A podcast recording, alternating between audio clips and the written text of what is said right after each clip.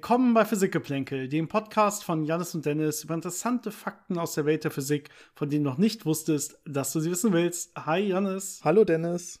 So, wie geht's dir? Ja, ne? Ähm, so wie immer. Es ist ziemlich warm draußen Ja, gerade. aber das Schöne heute ist, normalerweise sagst du, ja, wie immer, ich stecke irgendwie da noch tief am Ende meiner Doktorarbeit. Also, ne, das gewohnt, das, das, das Ende seit mehreren Jahren. Und heute können wir mal darüber reden. Heute wollen wir einfach mal ein bisschen was darüber erfahren. Das haben sich nämlich viele Hörer schon seit längerem gewünscht, deswegen kannst du das auch einfach so sagen. Ich habe auch einfach aufgegeben, das zu sagen, weil das einfach äh, zu lange wahr ist und sich nicht ändert. Aber ja. Aber ähm, vielleicht kriegt man heute ein bisschen ein Gefühl dafür, warum. vielleicht auch nicht. So ein vielleicht paar- ist das einfach auch So ein paar Einblicke. Genau. Aber wir können auch gerne vorher noch kurz ablenken und über das Wetter reden. Du hast recht, ich war auch gerade hier in der Nähe beim See schon eben. Das war sehr, sehr schön. Vielleicht wieder zur kurzen Referenz, damit man das einordnen kann. Wir haben gerade den 24.03. Heute ist, glaube ich, Donnerstag. War heute Donnerstag? Ich glaube schon. Ich glaube, morgen ist noch nicht Wochenende, befürchte ich. Ja, gut, Freitag ist ja, quasi Wochenende. Kleine, kle- kleines Wochenende. Genau, Donnerstag ist der kleine Freitag, so war es. Ja. Und ähm, ich würde sagen, wir machen auch, wir gucken kurz noch, welche Fragen uns so erreicht haben von unseren Hörern, bevor wir äh, ein bisschen über deinen Alltag berichten, aber auch vielleicht so ein bisschen über die Theorie dahinter. Wir können mal schauen, was wir so an Zeit haben und über was wir so erzählen können. Ich freue mich schon über meine Rolle, weil äh, das ist ja dein Thema und du weißt ja auch alles. Das heißt, ich bin maximal da, um heute blöde Fragen zu stellen. Und den Ja. Rest überlasse ich dann dir. Ja, wir haben ja schon mal so eine Folge am Anfang gemacht, wo wir so ein bisschen über unsere Themen gesprochen haben. Ja. Aber jetzt ist Genau. quasi nochmal der, der Rückblick, was sich noch so entwickelt hat und warum das alles immer schwieriger ist, als man denkt. Und ja, Mhm. genau. Sehr gut. Okay, dann schaue ich mal, ähm, wenn ich das richtig sehe. Ich habe es kurz vorbereitet. Haben wir eine Sache äh, bei Instagram bekommen, über die wir reden können? Äh, vielleicht wie immer noch mal kurz vorweg, wenn ihr uns Fragen schicken wollt, die wir hier auch bereden können im Podcast, dann bitte sehr, sehr gerne schickt sie uns. Entweder auch über Instagram oder Facebook. Da haben wir jeweils ganz normal die Kanäle Physik-Geplänkel. Da könnt ihr uns einfach DMs schicken. Oder über unsere E-Mail-Adresse. So machen es in der Tat die meisten äh, physikgeplänkel at gmail.com. Physikgeplänkel zusammengeschrieben, Geplänkel mit AE. Darüber könnt ihr uns erreichen. Ähm, gerne Fragen, Themenvorschläge, immer sehr willkommen. Ähm, oder gerne auch konstruktive Kritik. Wir lernen ja immer gern dazu. Oder lernen auch gerne, was euch gefällt, was euch nicht so gefällt, damit wir das Ganze so ein bisschen auch in die richtige Richtung schieben können. Das ist uns natürlich auch wichtig. Ähm, natürlich nicht ganz so wichtig wie was uns gerne gefällt und so. Ich meine, man muss ja auch über Sachen reden können, die uns gerne gefallen. Ansonsten hätten wir schon acht Folgen äh, über Fluiddynamik gemacht, die wir bis heute noch nicht rausgebracht haben. ähm, die wurde sich nämlich immer wieder oft gewünscht. Genau. Aber die, genau, die, die ähm, Frage über Instagram ist erstmal gar nicht so eine einfache, also eine einzelne Frage gewesen, so rum. Und zwar kommt die von Kiel. Und ähm, das war eigentlich eine kleine Diskussion, die ich mit ihm hatte, äh, wo ich noch mal drauf eingehen wollte. Denn er hat äh, wohl, ich glaube, ein TikTok-Video oder so gesehen, ähm, das leider nicht mehr verfügbar war, warum auch immer. ähm, deswegen konnte ich es mir nicht angucken, ähm, mit einem Klimaleugner, also irgend so ein Verschwörungstheoretiker. Und der hat dann so ein, äh, irgendwie auch irgendwelche anderen Experimente kritisiert und so, also was die halt so gerne machen. Letztendlich das, worum es geht, ist, was er sagt, CO2 kann ja nicht für den Klimawandel verantwortlich sein, da es nicht mal Strahlung, Wärmestrahlung absorbieren kann. Und zwar sagt er, CO2 kann niemals bei Wellenlängen im Bereich von 13 bis 17 absorbieren, da die Wellenlängen umgerechnet in Temperatur im Bereich von minus 103 bis minus 50 Grad Celsius liegen und ein wärmeres Teilchen niemals ein kälteres Teilchen absorbieren kann. Mhm. Gewagte Aussage. Ja. Das sind so Aussagen, wo man gar nicht weiß, wie man darauf reagieren soll, weil es einfach schon sehr weit weg ist von Physik.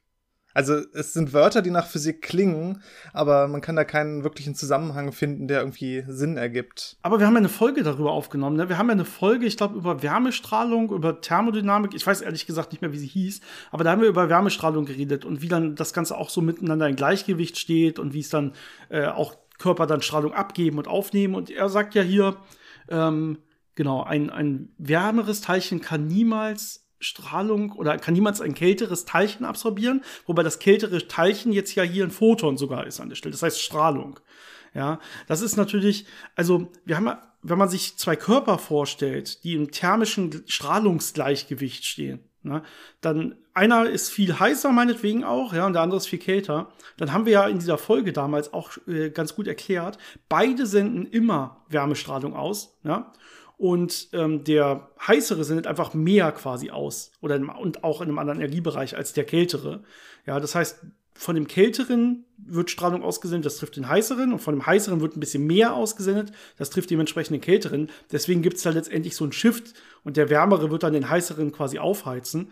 Aber trotzdem findet auch in diesem Beispiel schon, in einem thermodynamischen äh, großen Umfeld, wenn es nicht um einzelne Teilchen geht, ja, findet schon Austausch auch statt von Strahlung, die von dem kälteren ausgesendet wird und dann den, den wärmeren auch aufwärmt, also die da absorbiert wird an der Stelle. Und wenn ich mir das jetzt auf Teilchenebene angucke, na gut, dann kann man das eh alles vergessen. Ja, ich meine, so ein Teilchen, da kann man jetzt nicht so gut sagen, dass es eine Temperatur hat. Äh, bei Molekülen kann man so ein bisschen sagen, welche Schwingungs- und Rotationsmoden äh, da angeregt sind. Ähm, da könnte man vielleicht von einer Art Temperatur sprechen, aber die Sachen, das sind ja äh, Photonen, die dann absorbiert und emittiert werden können, die im Mikrowellenbereich oder so liegen können. Also noch, noch viel äh, niederenergetischer, noch viel geringer. Aber das hat ja überhaupt nichts mit äh, der Möglichkeit der Absorption und Emission zu tun.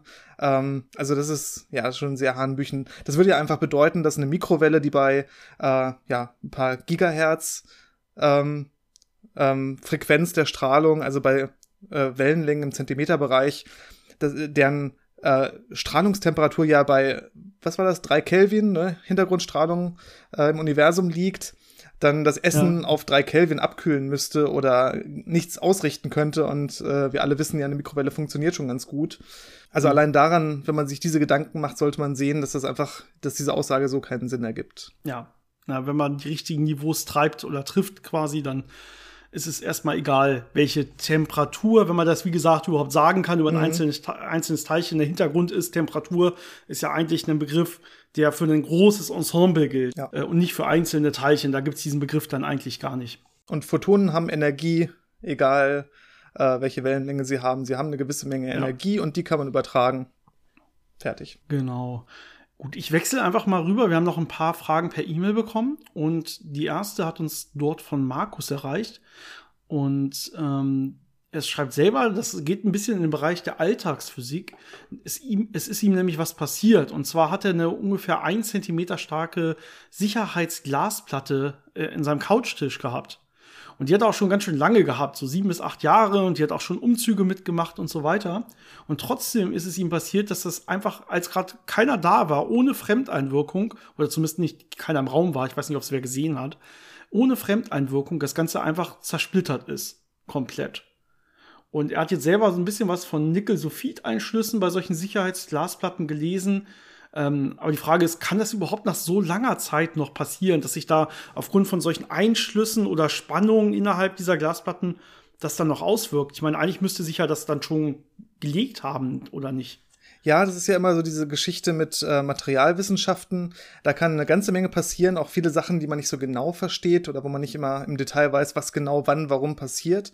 Aber so Grundprinzipien sind, dass äh, gerade so Glas, äh, solche amorphen Materialien immer einen sogenannten Creep haben, also immer so, ein, so eine Setzbewegung machen, also immer so ein bisschen äh, diese ganzen ja, amorphen Teile von dem Glas aneinander vorbeireiben können, so auf, auf lange Sicht äh, gesehen, also sehr, sehr langsam. Aber bei, bei ähm, sehr sensitiven Messungen ist zum Beispiel sowas sichtbar, bei Atomuhren, äh, die ja mit sehr äh, gut stabilisierten Lasern abgefragt werden. Und diese Laser sind auf so, ja, auf so Glas, äh, Cavities äh, stabilisiert, also so Glasresonatoren. Und da sieht man halt, dass dieses Glas mit der Zeit sich so ein bisschen verformt und ja, nicht wirklich wegfließt, aber dass da so ein Creep, also so eine Bewegung drin ist.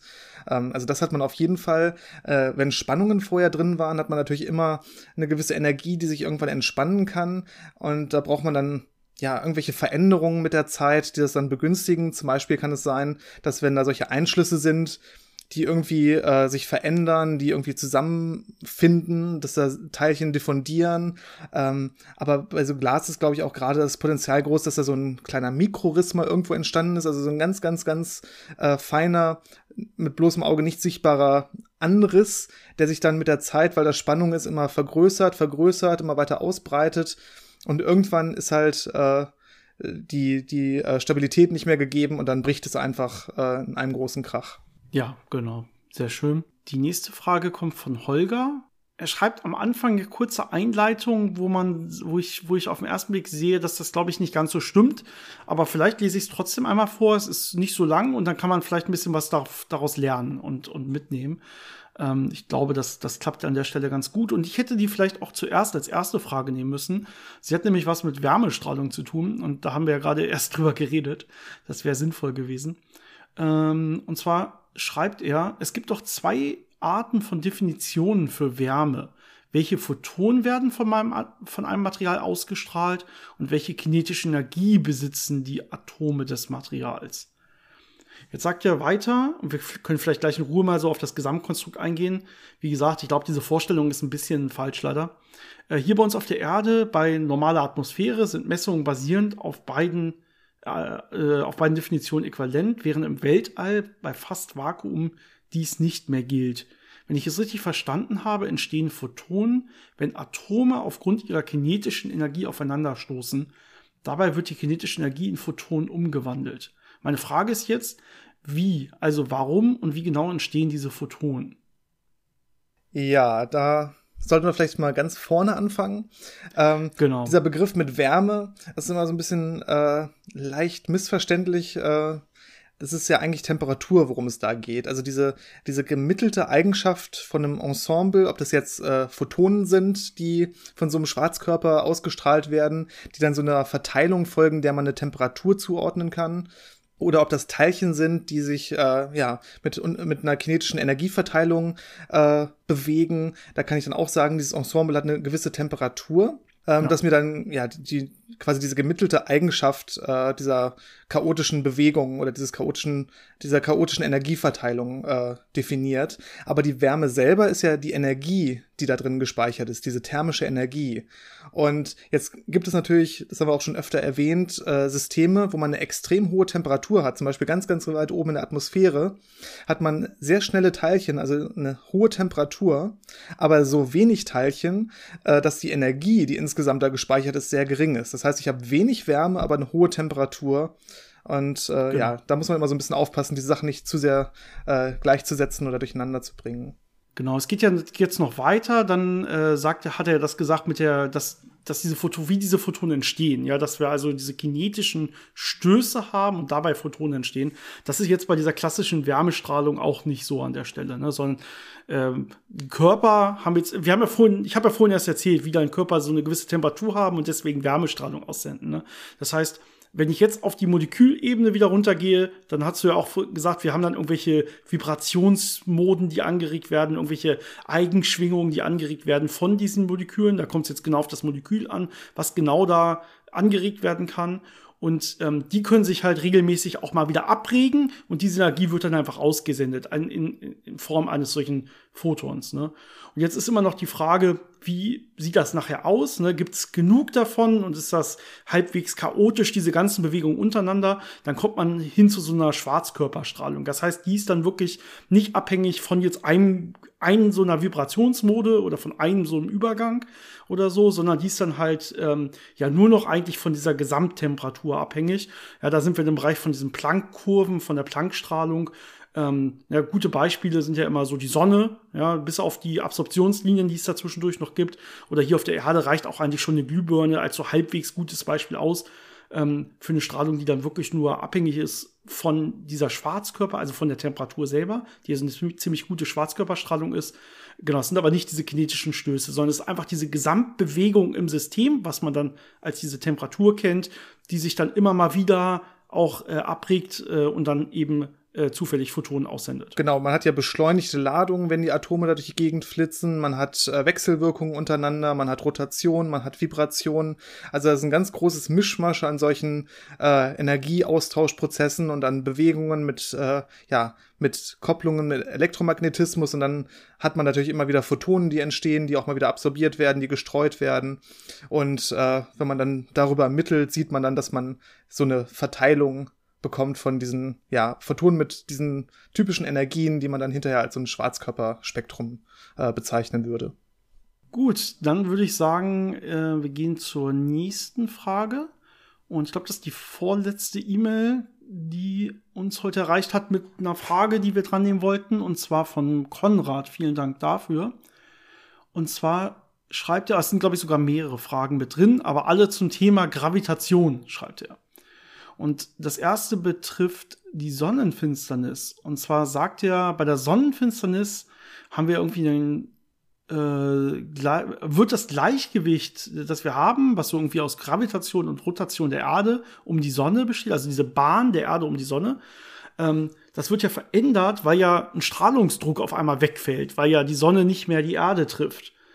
Ähm, die Frage ist jetzt, müssten da nicht zum Beispiel die Erde oder Satelliten und so weiter Richtung Sonne fallen, weil da auf einmal was, was wegfällt? Ja, das ist so ein typischer Fall von ja, technisch gesehen schon. Also es hat natürlich einen Effekt und äh, der verändert sich dann, aber da muss man wieder sich die Skalen klar machen und das äh, ein bisschen ja. äh, sich angucken, wie das im Verhältnis steht. Und ähm, wir wissen ja, dass Strahlungsdruck ähm, ist proportional zur Intensität des Lichtes.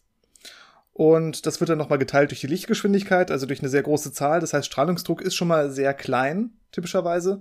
Und wenn man sich jetzt anguckt, äh, wir auf der Erde haben so eine Intensität von der Sonne von, ja, so ein bisschen mehr als 1000 Watt pro Quadratmeter, wenn wir nicht gerade in der Atmosphäre sind, sondern so, ne, wo noch keine Absorption war, ähm, dann kriegt man halt sowas wie äh, im Bereich von Mikronewton pro Quadratmeter.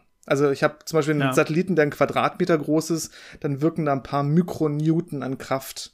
Das ist ungefähr die Kraft, die ich aufwenden muss, um ja so ein paar hundert Nanogramm Gewicht auf der Erde hochzuheben. Also es ist, ähm, genau. wir haben versucht herauszufinden, was man damit aus dem Alltag vergleichen könnte. Was wiegt denn 500 Nanogramm? Das nächste, was wir so gefunden haben, ist ein Salzkorn, das 50 Mikrogramm wiegt. Also ein ganzes Stück mehr. Also wenn ich so ein Salzkorn mehr, ja. 100 Mal äh, gleichmäßig äh, verkleiner, also in, in 100 Teile äh, teile, dann habe ich ungefähr 500 Nanogramm Bröckchen. Ja, das ist wenig. Also diese Effekte sind sehr, sehr, sehr, sehr klein. Und Genau, diese, es macht auch Sinn, die Sat äh, Effekte zum Beispiel auf Satelliten zu berechnen. Auf die ganze Erde macht das natürlich überhaupt schon keinen Sinn, weil ja äh, der, der Mondschatten, ja, also die Stelle, die jetzt kein Sonnenlicht abbekommt auf der Erde, das ist ja immer nur eine relativ kleine Stelle. Ist ja nicht so, dass die ganze Erde davon verdeckt wird von dem Mond, sondern immer nur ein, ein kleiner Bereich. Dementsprechend ähm, dachten wir, es macht doch meistens Sinn, das mal auf solche Objekte auszu äh, auszurechnen. Aber es ist natürlich so, wenn man ganz genau hinguckt, dann kriegt man da wieder möglicherweise Probleme. Äh, zum Beispiel bei LISA, der äh, Satellitenmission als Gravitationswellendetektor, der in ein paar Jahren dann starten soll. Da muss man solche Sachen wirklich äh, kompensieren. Das heißt, wenn da der Strahlungsdruck der Sonne sich ändert oder auch so, äh, ja, so Sonnenwinde entstehen, die ja einen relativ kleinen Druck ausüben, äh, dann ist das aber in solchen sensitiven Messeinrichtungen schon genug, um deutlich äh, stören zu können. Und da muss man sowas dann eben kompensieren. Da, wo man sehr, sehr, sehr genau messen will, da spielen dann auf einmal Sachen eine Rolle, die sonst normalerweise keine Rolle spielen. Äh, keine Rolle spielen. Ähm, die nächste Frage ist jetzt, wie gesagt, wir bleiben beim Thema Gravitation. Und er schreibt jetzt, die Gravitation krümmt ja bildlich gesprochen die Raumzeit könnte es auch sein, dass ein Körper mit großer Gravitation auf einen kleineren daneben statt der Raumkrümmung auch eine Zeitkrümmung auslöst. Also eine Art Zeitdilatation, eine gravitative Zeitdilatation.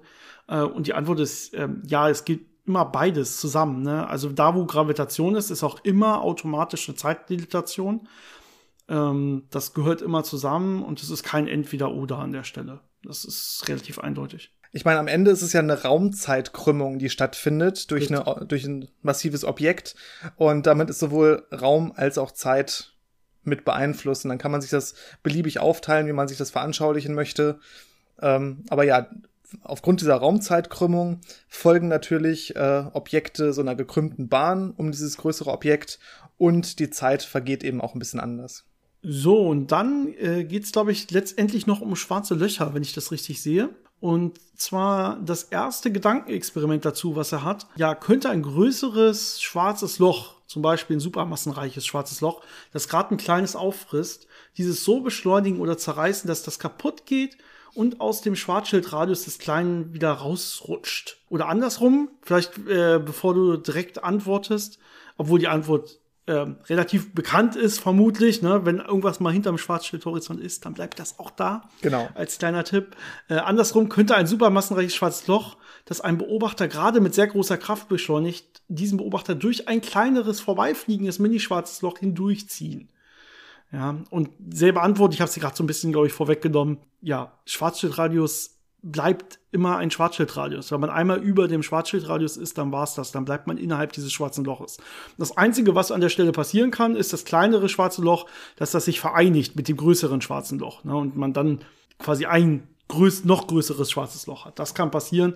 Aber ähm, ein schwarzes Loch bleibt an der Stelle immer ein schwarzes Loch. Da kann auch nichts mehr mit, egal wie großer Kraft oder Geschwindigkeit oder so, da wieder entkommen, sobald man einmal rüber ist. Genau, weg ist weg. Genau, und die letzte Frage dazu, selbes Thema, wenn zwei gleich große schwarze Löcher zwischen sich mittig einen Beobachter haben, der beide Schwarzschildradien überschritten hat, wahrscheinlich so zwei Arme drin stecken oder zwei Beine ja. drin stecken, würde ich jetzt mal vorstellen. Schwebt er dann für immer dort oder kann das äh, eine Loch ihn wieder hinter dem Schwarzschildradius des anderen herausziehen? Ich stelle mir gerade vor, ähm, wie das so eine Anfangsszene von einem Film ist und der äh, Protagonist dann sagt, ihr fragt euch sicher, wie ich in diese Situation geraten bin. Klassiker, ja, sehr gut. Also herausziehen haben wir, glaube ich, gerade geklärt. Ne? Ja. Solange irgendwas dahinter ist, kommt es auch nicht mehr vor, das ist klar. Ähm, genau, die Frage ist eher, würde er nicht dann einfach zerreißen. Ne? Das wäre wahrscheinlich das, was passieren würde. Es kommt jetzt darauf an, wie die schwarzen Löcher sich zueinander bewegen und ob die vielleicht noch um was anderes kreisen, dass sie sich nicht unbedingt äh, gegenseitig so anziehen, dass sie einen weiter auffressen oder dass sie nicht auseinandergehen, dass sie einen einfach auseinanderreißen. Ja, das ist so ein bisschen. Ja, gut. Das ist ein bisschen viel Science Fiction an der Stelle. Das, genau. Also wir bestehen natürlich alle nur aus Molekülen, die ähm, dann so elektromagnetische Bindungen zwischeneinander haben und äh, das kann man sich vielleicht besser vorstellen, wenn man sich nicht das Ganze vorstellt als ein Mensch, der dann irgendwo wieder rausgezogen werden kann, sondern als einfach so eine zusammenhängende Ansammlung von Teilchen. Und da bleibt dann einfach ein Teil, also zum Beispiel unser Bein in dem schwarzen Loch drin. Ähm, und das wird dann auch nicht wieder rauskommen. Ne? Das ist dann, so, ist dann verloren. Gut, dann die letzte Frage von heute, die von Pano kommt, auch per E-Mail. Vielen Dank. Und da geht's um das Higgs-Teilchen und das Higgs-Feld. Da haben wir, glaube ich, auch mal eine eigene Folge zugemacht, mhm. gerade als der Nobelpreis vergeben wurde ähm, wie dann die Massen so zustande kommen durch die Interaktion mit dem Higgs-Feld, dieser Higgs-Mechanismus, der dahinter steckt. Und äh, Pano schreibt jetzt, so wie ich es verstanden habe, interagiert ein Elementarteilchen mit dem allgegenwärtigen Higgs-Feld, indem es dort eine Art Verwirbelung erzeugt, woraufhin ein Higgs-Teilchen entsteht, welches dem entsprechenden Elementarteilchen seine Masse verleiht. Vielleicht können wir das erstmal kurz kommentieren. Ja, also es sind keine Verwirbelungen. Ich weiß nicht, wie man sich das äh, vorstellen sollte, aber ich glaube, es ist da vielleicht besser, einfach abstrakt zu bleiben und zu sagen, es wechselwirkt einfach mit diesem Higgs-Feld und dadurch bekommt es seine Masse. Und es muss auch kein äh, Higgs-Boson wirklich entstehen. Also man muss nicht diese ja. äh, äh, massiven Anregungen des Higgs-Feldes haben, sondern es ist einfach wirklich die Wechselwirkung mit diesem Higgs-Feld an sich reicht aus, um den Elementarteilchen ihre Massen zu verleihen. Das beantwortet im Prinzip seine Frage. Seine erste Frage dazu, muss dieses Teilchen nicht schon eine Masse besitzen, um diese Verwirbelung zu erzeugen? Es kann natürlich mit diesem Feldwechsel wirken, erstmal ohne dass es intrinsisch selber eine Masse ähm, besitzt. Die zweite Frage ist aber sehr spannend, nämlich wie verhält es sich mit dem Higgs-Teilchen selbst? Das besitzt ja auch eine Masse, wie wir wissen. Mhm. Ja, haben wir ja auch gemessen mit einer Masse. Und jetzt die Frage, kommt das von einem weiteren Higgs-Teilchen ähm, und gibt es dementsprechend irgendwie so eine Kette oder eine endlose Reihe oder so? Ähm, oder wo kriegt eigentlich dieses ja, Higgs-Teilchen seine Masse her? Ja, und das ist so ein bisschen äh, der Part, wo man vielleicht auch an die Grenzen vom Standardmodell äh, gerät, also wo dann einfach eine andere Theorie noch sein muss, die einem wirklich diese Erklärungen gibt. Denn im Standardmodell hat das Higgs-Feld einfach eine Masse. Also die Higgs-Teilchen haben einfach intrinsisch eine Masse. Die muss man messen, die kann man nicht äh, vorausberechnen und äh, die ist einfach gegeben. Und dann durch die Wechselwirkung mit den anderen Teilchen kriegen dann auch die anderen Teilchen eine Masse. Aber das Higgs-Feld hat an sich einfach ja. einen Massenterm, eine Masse. Und ähm, wo die herkommt, ob die irgendwie durch irgendwas anderes noch äh, generiert wird, durch irgendeine andere Wechselwirkung, das müsste dann irgendwie eine, ja, eine größere Theorie einem geben, aber das ist erstmal so nicht gegeben. Hm. Also Antwort, wir wissen es nicht, ne? Noch genau. nicht. Äh, aber nicht aus dem Higgs-Mechanismus, sondern irgendwie durch was anderes, was wir wahrscheinlich noch nicht kennen. Ja. Ja, aber spannende Fragen wieder. Vielen, vielen Dank. Und ich würde sagen, Janis, jetzt soll es komplett um dich gehen. Oh. Ja, wie, wie sieht so dein Forschungsleben aus? Was machst du eigentlich? Wie ist überhaupt, kennst du überhaupt schon das genaue Thema deiner Arbeit oder bist du noch bei so einem Arbeitthema, Arbeitsthema, bei so einem Working Title? Ja, ich muss, den, ich muss den Titel auf jeden Fall noch mal überarbeiten, weil der so ein paar Sachen enthält, die wir dann doch nicht äh, da Anwendung gefunden haben. das heißt, haben. Du hast an Anfang äh, mehr geplant, als du jetzt gemacht hast, oder anders geplant? Ein bisschen anders geplant. Also, wir können ja mal einfach so ganz grob reinspringen und dann die einzelnen Sachen ein bisschen näher erklären und so. Also, ja. die Idee meiner Arbeit ist, das thermische Rauschen von Spiegelbeschichtungen direkt zu messen. Ja, waren wir eben schon bei dem Thema mit äh, thermischen Energien, Wärme, Temperatur. Und äh, das Ding ist halt, dass alle Objekte haben ja eine Temperatur können ja, wir können ja nicht den äh, absoluten Nullpunkt erreichen. Das heißt, alles hat irgendwie eine Temperatur, das heißt irgendeine intrinsische Bewegung der Atome, Moleküle oder irgendwelchen Bestandteile.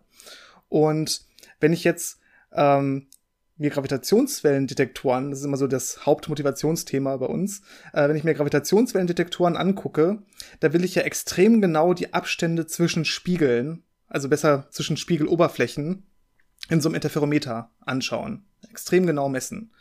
Und ja. jetzt habe ich natürlich das Problem, äh, dass so eine Oberfläche wackelt, weil sie eine Temperatur hat.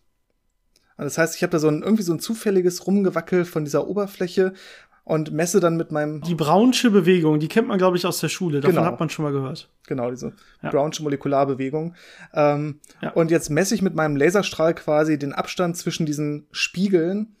Ähm, und das ist ja, ich vergleiche ja im Prinzip Lichtlaufzeiten. Also wie lang äh, läuft das Licht dahin, wird dann reflektiert und kommt wieder zurück.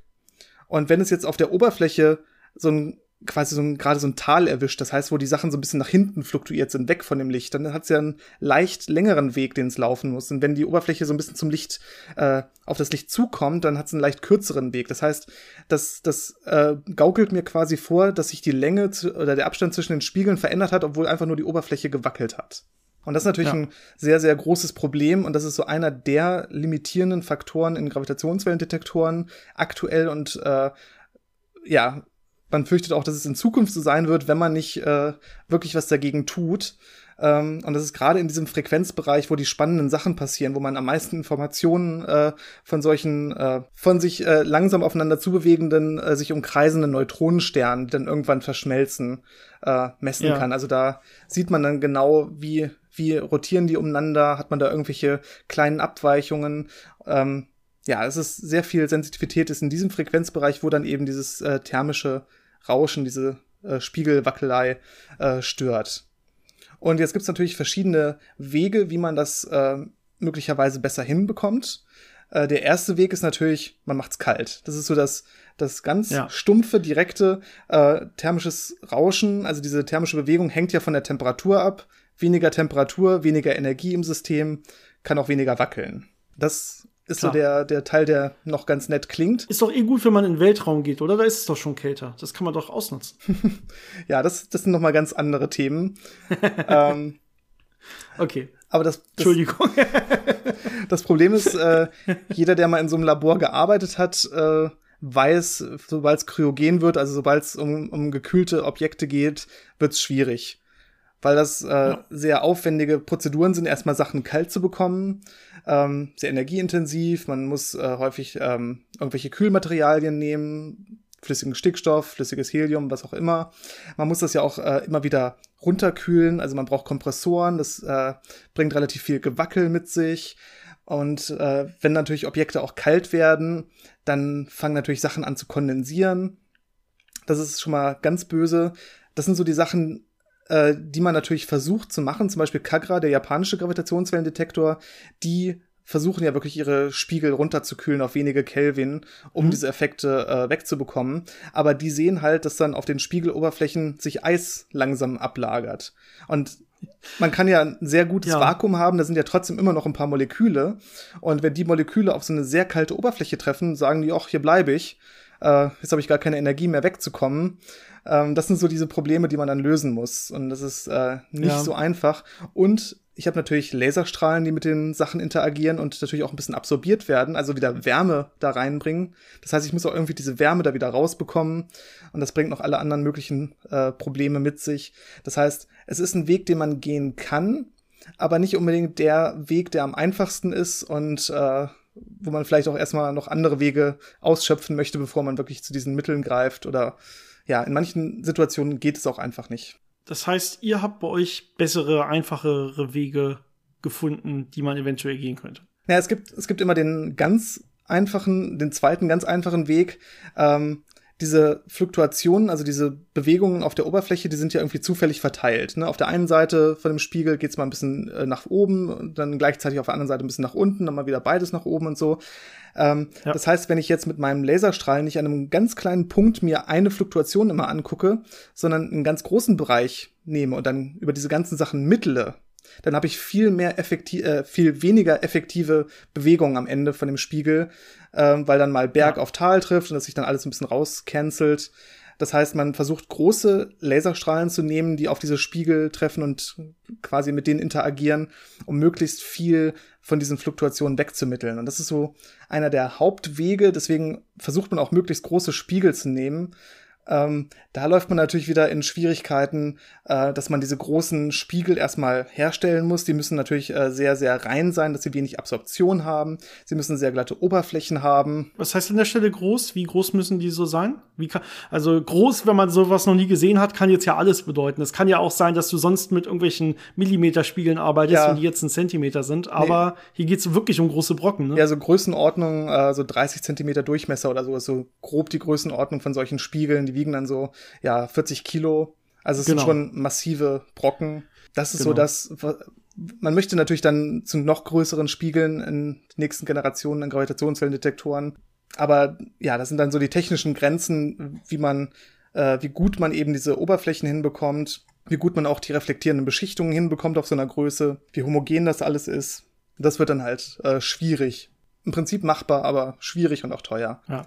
Und ja, dann, dann gibt's noch so andere Sachen. Ähm, also dieses Hauptgewackel kommt nicht von dem ganzen Spiegel an sich, sondern wirklich von dieser dünnen Schicht, die äh, diese Reflexion, äh, also diese Reflektivität bereitstellt.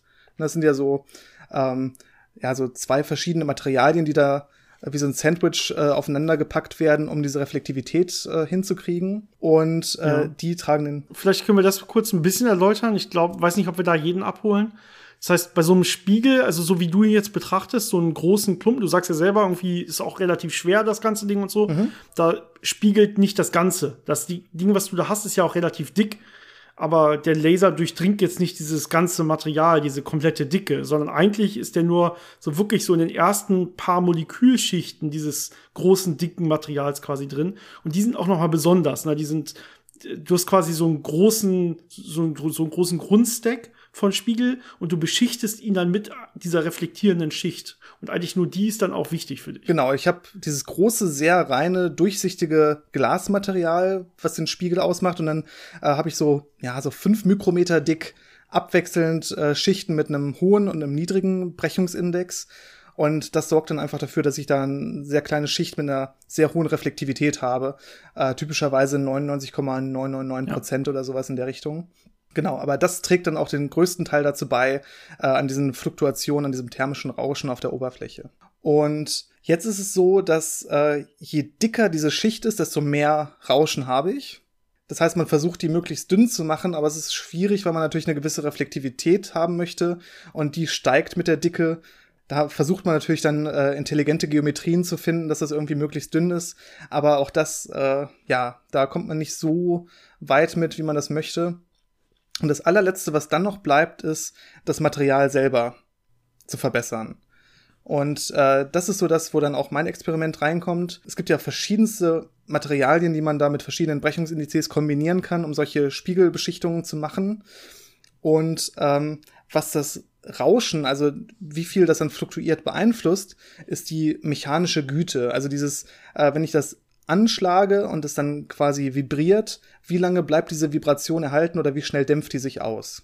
Ja, das ist klassisch gedacht so ein bisschen, wie viel Reibung ist da eigentlich drin. Genau, also, wie viel interne wenn ich, ne, Wenn ich viel Reibung, wenn ich viel Reibung habe, dann würde das ganz, ganz abgedämpft werden und relativ schnell wieder ruhig sein.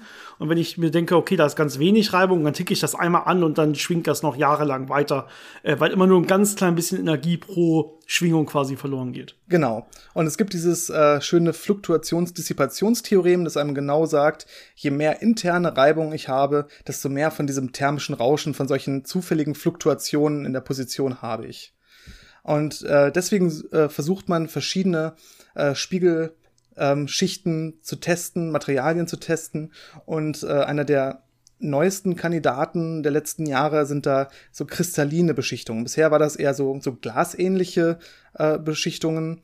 Und jetzt will man so Richtung Aluminium, Gallium, Arsenid, das ist so ein ja, so ein Kristall, was man auch ähm, aus der Festkörperphysik äh, kennt, was da sehr viel verwendet wird.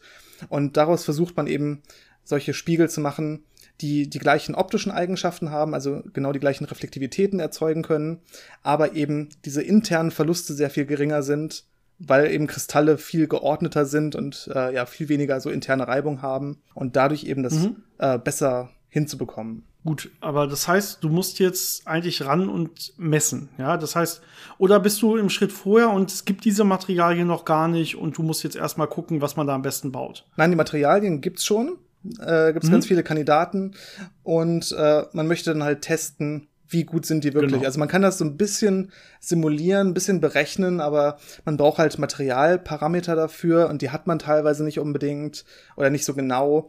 Und dann ja, das ist immer so die Frage, wie gut sind die Simulationen wirklich? Man ist jetzt mittlerweile auch da angekommen, dass man so ein bisschen diese, diese ähm, Verlustmechanismen selber anfängt zu simulieren, dass man wirklich versteht, was da äh, auf atomarer Ebene in so einem Material stattfindet. Aber man möchte natürlich immer dann ein Experiment haben, wo man sieht, ich habe dieses Material und ich sehe dieses Rauschen und dann weiß ich, ist es besser oder schlechter. Das heißt, du musst jetzt thermisches Rauschen messen. Ja, das offensichtlich ist das ja relativ klein und stört dann wirklich nur bei solchen hoch ähm, Präzisionsexperimenten wie so Laserinterferometern. Das heißt, wahrscheinlich musst du ja sowas ähnliches sogar nachbauen oder musst zumindest so ein bisschen diese Verhältnisse haben, und richtig gut werden, äh, dass du wirklich dieses kleine Rauschen sehen kannst. Wahrscheinlich gibt's doch da einen Haufen andere von Rauschquellen quasi, die du, genauso wie man das aus so Michelson-Interferometern kennt. Ich meine, wir haben ja diese Folgen gemacht. Ich glaube, das sind mit unsere ersten Folgen gewesen. Du hast ja erzählt, wir haben beide mhm. so ein mhm. bisschen am Anfang schon mal drüber geredet. Da haben wir auch ganz viel über Michelson-Interferometer und Gravitationswellendetektoren und so geredet und was man da alles machen muss, um diese ganzen Rauschquellen zu minimieren und dann mechanischen Rauschquellen und die technischen Rauschquellen und die Laser stabilisieren und so weiter. Und wenn du jetzt da rankommen willst an dieses kleine thermische Rauschen, musst du wahrscheinlich einfach einen Großteil davon selber auch in deinem kleinen Experiment machen. Genau, es ist im Prinzip eine verkleinerte Version von so einem ja, Gravitationswellendetektor.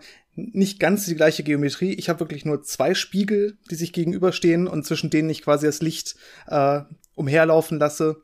Aber die ganzen Störeinflüsse sind natürlich da. Das heißt, diese Spiegel werden nicht nur aufgrund ihrer Thermik gegeneinander wackeln, sondern aufgrund von Seismik. Wenn man Luft dazwischen hätte, würde alles wackeln. Äh, wenn der Laser dessen, also ich versuche ja den Abstand zwischen diesen Spiegeln möglichst konstant zu halten, um dann zu messen, wie sehr der davon abweicht. Das heißt, man kann sich vorstellen, man nimmt so eine, so eine Welle aus Licht und packt die da so rein, dass immer da, wo ein Wellenberg ist, auch nach einer gewissen Zeit wieder immer noch ein Wellenberg bleibt und dass es nicht irgendwie sich gegeneinander verschiebt, sondern dass das Licht quasi so eine stehende Welle da drin bildet. Und ja, ja da stört natürlich, wie gesagt, alles, was man sich überlegen kann, ähm, was da irgendwie einen Einfluss haben kann. Und deswegen ähm, ist mein Experiment in dem, in dem sogenannten 10 Meter Prototypen. Das ist so ein, ja, so ein, so ein, so eine wie soll man das beschreiben, so eine Anlage, äh, wo man versucht, äh, auch so ein kleines Modell von einem richtigen Gravitationswellendetektor zu bauen. Und ich habe dann halt ja. halt so ein Seitenexperiment, wo ich diese ganze Infrastruktur mitnutzen kann, um eben äh, diese ganzen äh, Einflüsse loszuwerden und dann sowas Feines zu messen. Genau, du machst das Ganze ja in Hannover. Das heißt, in Hannover gibt es quasi so einen Mini-Gravitationswellendetektor, Detektor, der heißt ja 10 Meter Prototyp, weil er wahrscheinlich 10 Meter lang ist, plus minus so ungefähr. Ja, und äh, nicht tausende von Metern wie ja die richtigen, die irgendwo in den USA oder in Japan oder so stehen. Und ähm, da verliert ihr wahrscheinlich irgendwo an anderen Stellen. Ich meine, eine große Länge war ja immer gut für Sensitivität und so.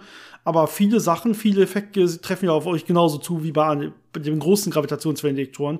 Das heißt, gerade Spiegel, wenn du da dieselben Spiegel benutzt, würden die auch dasselbe Rauschen haben. Das heißt, du kannst die wirklich dann perfekt eigentlich testen in dieser Prototypenumgebung. Genau, die Idee ist halt, äh, quasi so ein verkleinertes Modell von einem Gravitationswellendetektor nachzubauen, der keine Gravitationswellen sehen kann, aber so die, die Eigenschaften äh, von so einem Gravitationswellendetektor, gerade dieses Quantenrauschen, äh, sich angucken kann und da neue Sachen ausprobieren kann. Und ähm, ja, gerade wenn man auch solche feinen Sachen sehen möchte, also nicht nur Gravitationswellen, sondern auch Quantenrauschen, haben wir, glaube ich, auch mal eine Folge drüber gemacht, äh, also das Rauschen des Lichtes selber. über alles, ja, über das, alles. wir haben über alles Folgen. ähm, ja. Da muss man natürlich auch Spiegel haben, die entsprechend niedriges thermisches Rauschen haben.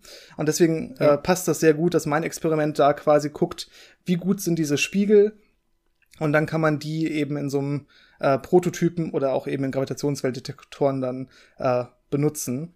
Und was da jetzt so die, die ganzen Maßnahmen sind, um das ganze restliche Gestöre loszuwerden. Man hat ein großes Vakuumsystem.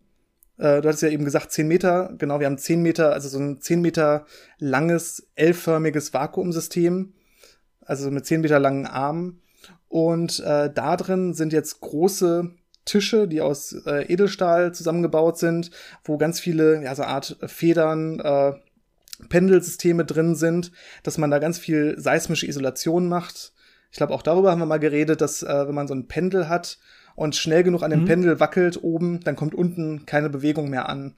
Und genauso macht man das auch. Wer sich sowas nochmal anhören will, diese ersten Folgen, da haben wir, glaube ich, einen Zweiteiler drüber gemacht, über Gravitationswellendetektoren ja, es war eine unserer ersten Folgen. Ähm, da waren wir, glaube ich, noch nicht so flüssig und gut wie heute und haben noch mal hier und da auch geschnitten und so mitten im Podcast. Aber ich glaube, die Technik war damals genauso dieselbe wie heute und vorhanden. Genau. Dementsprechend hört euch das einfach noch mal an, wenn ihr es noch nicht gehört habt. Da hat sich nicht so viel geändert. Genau. Ja. Das heißt, man hat, äh, man nutzt diese, diese, ja, quasi so einen Pendeleffekt aus, um bei den Frequenzen, wo man misst, äh, diese Seismik nicht mehr zu sehen, diese Bodenbewegung nicht äh, als Problem zu haben. Das funktioniert einigermaßen gut aber man hat natürlich trotzdem die Probleme bei sehr niedrigen Frequenzen. Da hat man nicht so viel Isolation. Das heißt, alles, was bei, ja, weit unter einem Herz stattfindet, das stört einen schon in einer gewissen Weise. Und unter normalen Umständen ist es nicht das Problem, aber wenn zum Beispiel Erdbeben irgendwo sind, zum Beispiel in Japan neulich waren Erdbeben mit einer Stärke von über sieben, dann können wir im Labor nichts messen, weil die Tische einfach sich zu stark gegeneinander bewegen und dann die ganzen Systeme nicht mehr äh, stabilisierbar sind. Das ist krass. Also ihr seid auch ein sehr guter Erdbebendetektor ganz ja. um die Welt. Also ich meine, wenn in Japan das Ganze in Hannover mitten in Deutschland anschlägt, das ist schon beeindruckend. Genau. Auch diese starken Erdbeben vor ein paar Jahren in Neuseeland, da konnten wir, ich glaube, eine Woche lang nichts messen, weil das einfach ständig gebebt ja, hat. Krass. Ähm, das sind so die Probleme. Was man auch hat, ist die sogenannte Mikroseismik. Das ist, wenn Wellen auf den Ozeanen, dadurch, dass die Wasserhöhe sich quasi ändert, auf den Boden drücken und wenn Wellen irgendwo an Küsten schlagen, dass sie da auch auf den Boden drücken äh, und dieser, diese ja, induzierte Bodenbewegung sich dann auch als, als quasi Seismik ausbreitet. Das sieht man auch hier. Das heißt, wenn im Nordatlantik irgendwie Sturm ist oder auch in der Nordsee Sturm ist, dann wackelt der Boden auch zu stark, dann kann man auch nichts messen. Und auch wenn bei uns hier in Hannover irgendwie Sturm ist und an Gebäuden wackelt, dann übertragen diese Gebäude natürlich auch ihre Bewegung auf den Boden und auch das sehen wir dann und auch dann ist es schwierig, da irgendwas zu messen. Okay, also das heißt, ähm, ja, mit Aufgabe von dir und von deiner Arbeitsgruppe ist es dann auch, diese Techniken weiter zu verfeinern, um da besser zu werden, um diese Sachen immer noch besser abzuschirmen. Also es geht nicht nur um technisches Rauschen, sondern auch um diese ganzen Techniken, um da überhaupt erstmal hinzukommen. Ne? Genau. Vakuum hatte ich ja schon erwähnt, damit man möglichst wenig Luft hat, die da irgendwas äh, ausrichten kann. Das haben wir so einigermaßen im Griff. Da hat man immer noch so ein bisschen Restgas, was dann noch an den Sachen wackeln kann, aber das ist zum Glück bei mir jetzt nicht so das Problem. Ähm, dann haben wir natürlich einen sehr guten Laser, der stabilisiert ist in seiner Leistung und in seiner Frequenz. Das heißt, das ist schon mal äh, sehr gut, äh, dass man da keine Probleme hat, denn wenn das Licht, mit dem man quasi diese Länge ausliest, äh, in seinen Eigenschaften zu sehr wackelt, dann kann man sich ja auf nichts verlassen. Das ist ja genau der Maßstab, den man eigentlich benutzt. Äh, deswegen muss man ja. dafür sorgen, dass das äh, ausreichend stabilisiert ist. Und äh, was dann noch wirklich übrig bleibt am Ende sind äh, die Spiegel selber, die dann nochmal als so ein Pendel aufgehängt werden müssen, weil eben äh, selbst diese schon sehr gute Isolation durch diese optischen Tische, äh, durch diese Isolationstische noch nicht ausreicht, um eben auf dieses Level zu kommen, wo man wirklich thermisches Rauschen misst. Das heißt, ich habe da so ja mehrere ähm, Alumassen untereinander gehängt mit dünnen Drahtschlaufen, dann ganz viele Aktuatoren und Sensoren, um das Ganze schön äh, noch in seiner Bewegung zu dämpfen. Und äh, dann hat man eben diese, diese Spiegel da ganz unten aufgehängt. Und äh, wenn alles richtig läuft und wenn man dann alle Signale, die man so hat, richtig zurückfüttert, dann kann man den Abstand zwischen diesen Spiegeln ähm, ja bis auf so Atometer genau messen und stabilisieren. Mhm. Atometer hört sich beeindruckend an. Genau. Ja, jetzt, jetzt interessiert uns das natürlich. Jetzt, jetzt bist du schon ein paar Jahre dabei. und jetzt ist natürlich äh, interessant, wie weit konntest du den ganzen anderen Kram jetzt runterschrauben? Siehst du denn überhaupt jetzt schon thermische Strahlung? Hast du es geschafft? Ja, ganz am Ende. Äh, Entschuldigung, thermische Bewegung auf thermische den Spiegel, meine ich natürlich. Ja, ganz am Ende. Siehst du. Habe ich es dann geschafft. Ich sehe jetzt äh, wirklich das thermische Rauschen von der Spiegeloberfläche. Aber der Weg dahin ist natürlich sehr, sehr äh, kompliziert gewesen. Erstmal muss man natürlich diese ganzen Sensoren, Aktuatoren, das Licht, äh, alles zum Laufen kriegen, äh, dass das alles vernünftig funktioniert. Ähm, diese ganzen Aufhängungen muss man vernünftig charakterisieren. Da gehen natürlich immer wieder Sachen kaputt.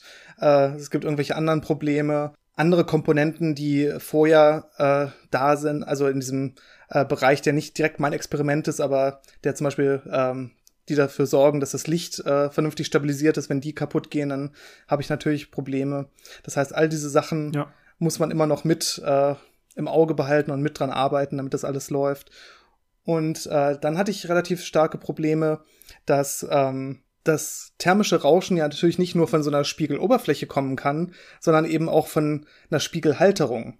Das heißt, ich hatte ja. den Spiegel, den ich untersucht habe am Anfang, der war in so einem Aluminiumhalter eingeklemmt. Und durch dieses Einklemmen ähm, hatte irgendwie das Ding irgendwelche anderen Resonanzen, die thermisch angeregt waren. Und da habe ich plötzlich so große Peaks in meinem äh, Signal gesehen, die da eigentlich nicht sein sollten. Dann haben wir zum Beispiel das äh, ausgetauscht, indem wir das dann in diese Halterung eingeklebt haben. Dann waren diese Resonanzen weg. Aber dafür war dann mhm. der, der, das, äh, es sah auch aus wie thermisches Rauschen, aber es war auf einem zu hohen Level. Das heißt, das ganze Ding hatte zu viel äh, interne Bewegung quasi und es war nicht äh, limitiert durch die Spiegeloberfläche, sondern durch diesen ganzen, ja, durch dieses ganze Komposit-Ding, durch diese Aluminium-Spiegel-Klebe-Masse. Äh, ja. Und äh, erst jetzt äh, konnte ich dann einen Spiegel finden, der wirklich aus einem Glasblock quasi ist mit einer Beschichtung, den dann einbauen und äh, davon dann wirklich nur das äh, Rauschen von der Spiegeloberfläche messen. Okay, wirklich nur von der Oberfläche selber. Äh, ist es denn einer gewesen, wo ihr vorher auch so simuliert habt, wie es sein sollte? Und kannst du schon vergleichen, passte da die Simulation ganz gut oder eher nicht? Natürlich nicht.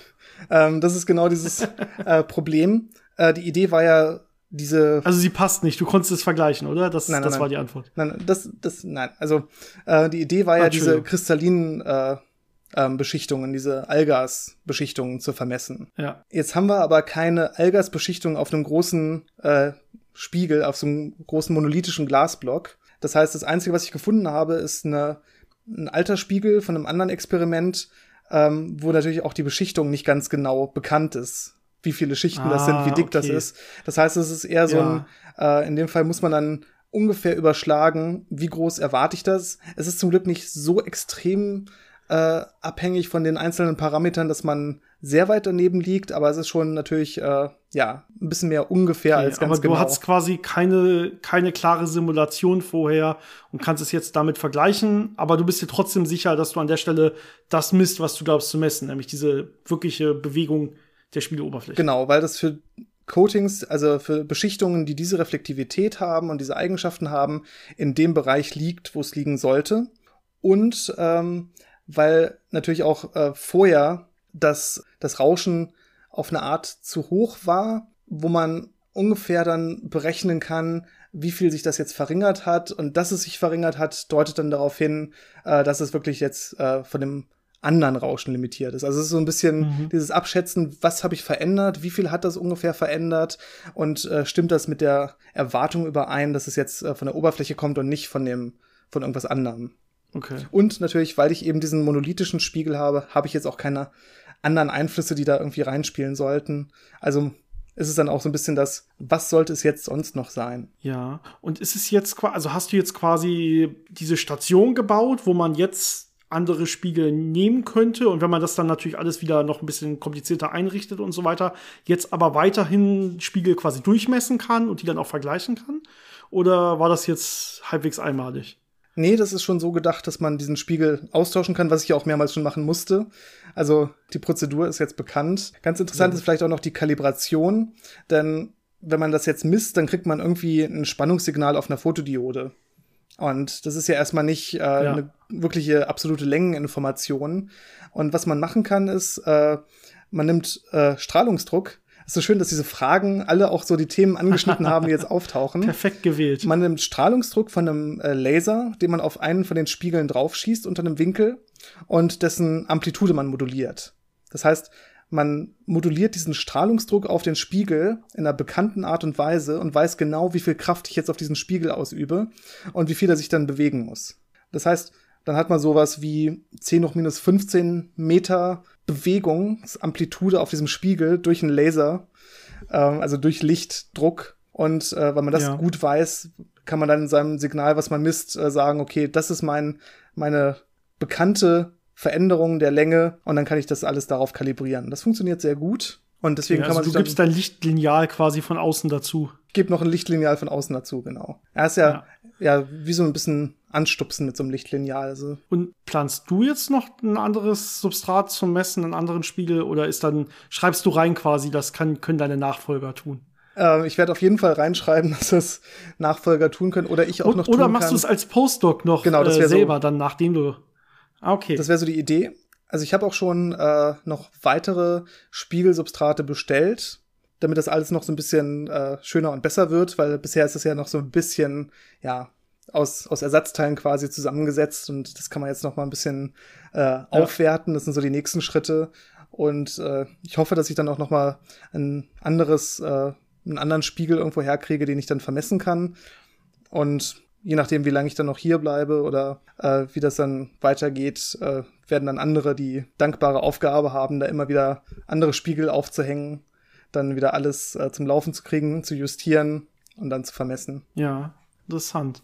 Was mich noch interessiert, und jetzt sind wir quasi schon bei deinen hier ähm, Verteidigungsfragen, du kannst schon mal üben. Oh, ja. Wenn man jetzt dieses thermische Rausch, Rauschen komplett rauskriegt oder zumindest so, dass es weit unterdrückt wird, was wäre das nächstkleinere, bei dem man dann limitiert wird, weißt du das? Also typischerweise wäre als nächstes dann wieder Quantenrauschen vom Licht äh, an der Reihe. Das ist so, Okay, also man hat das durch Techniken irgendwie runtergedrückt, dass es, dass es jetzt quasi auf dem thermischen aufsetzt. Aber wenn man das thermische zu weit runterdrückt, dann sitzt man danach wieder auf dem vorher runtergedrückten. genau, dann muss man das halt wieder weiter runterdrücken. Ja, okay. Und ähm, ja, die, die, die Verbesserungen im thermischen Rauschen sind nicht so groß, dass man das nicht auch wieder schaffen würde. Das heißt, in naher Zukunft Ja. würde man wieder auf dem thermischen Rauschen aufsitzen und müsste dann Okay. wieder gucken, wie man das noch weiter runterbekommt.